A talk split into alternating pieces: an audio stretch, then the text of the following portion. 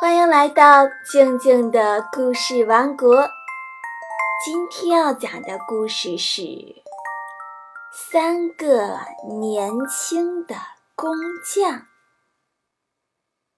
有三个年轻的工匠，好几天都没饭吃了。为什么呢？因为他们失业了，兜里连一块干面包的钱都没有。他们决心出去闯一闯。在路上，他们不小心撞到了一个魔鬼。魔鬼问：“你们是干什么的？”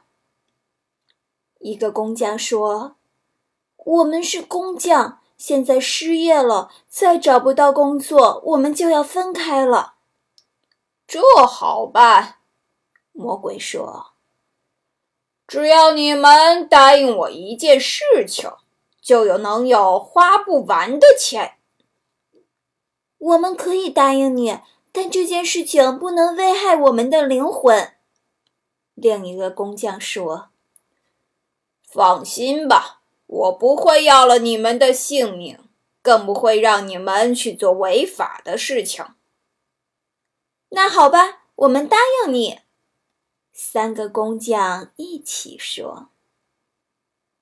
魔鬼说：“无论别人问你们什么问题，第一个人只能回答‘我们三个’，第二个人只能说‘为了钱’，第三个只能说‘说的对’。如果反悔了，所有的金钱都会立马消失。就这么简单啊？没问题。”三个年轻人开心地说：“一路上，三个年轻人遵守诺言，不仅有钱买吃的了，还住进了一家客店。有一天，客店里来了一位富商，拜托老板给他照看一个箱子。晚上，老板打开箱子，发现里面全是金币。为了霸占金币。”老板就把富商给杀了，还诬陷说三个工匠是凶手。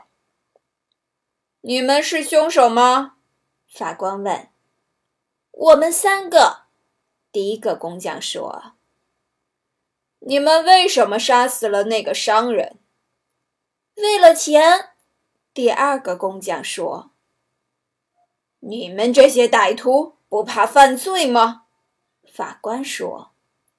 说的对，第三个工匠痛苦地说：“你们杀了人，应该被判死刑。”法官气愤地说：“行刑的时候，魔鬼及时赶到现场，三个人终于可以说出实情了，他们得救了。”